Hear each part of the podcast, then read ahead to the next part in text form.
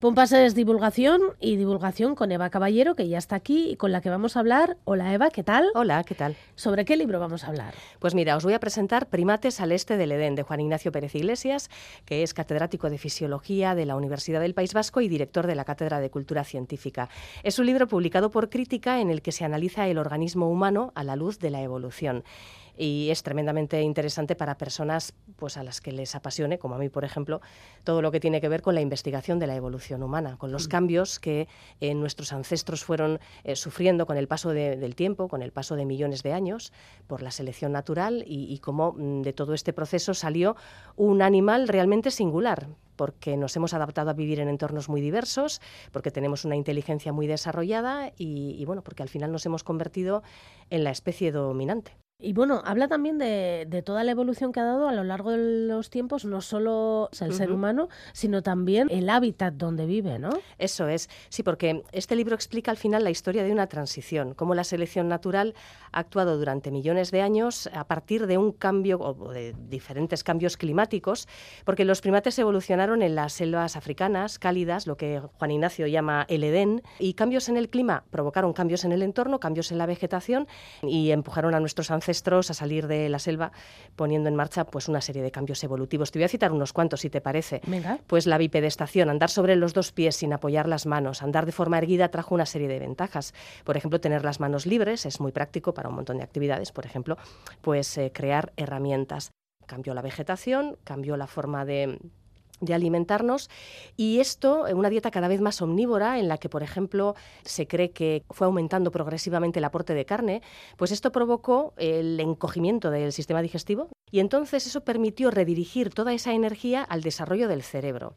Y luego otra cosa también interesante, con la bipedestación, con el hecho de andar erguidos, fuimos adaptándonos a andar durante mucho tiempo y a correr. De hecho, claro, nuestra especie se extendió hace pues eh, algo más de 45.000 años por Eurasia, acabó yéndose a América, acabó extendiendo, en fin, mm, una especie andarina. Y luego aparte el tema de la reproducción, que es súper interesante, porque eh, una de las claves que explica Juan Ignacio es que somos una especie bastante desvalida, la verdad, que se ha extendido por todo el mundo debido a dos cosas, a la inteligencia y a la colaboración, porque somos eh, una especie hipersocial y uno de los ámbitos en los que se ve esa hipersocialidad y esa colaboración es en la reproducción. En Primates al Este del Edén, Juan Ignacio Pérez Iglesias explica que producir un bebé y amamantarlo es muy costoso en tiempo y energía. Entonces, en una sociedad cazadora-recolectora como la de nuestros antepasados, la mujer necesitaba ayuda adicional para cubrir sus necesidades de alimento. ¿Esto es el origen de la monogamia? Pues bueno, Juan Ignacio aporta diferentes hipótesis en este sentido. Comparándonos con otros primates, mm, no somos ni tan promiscuos como los chimpancés, ni tan em, monógamos. como los bonobos, por ejemplo, que son otros parientes cercanos.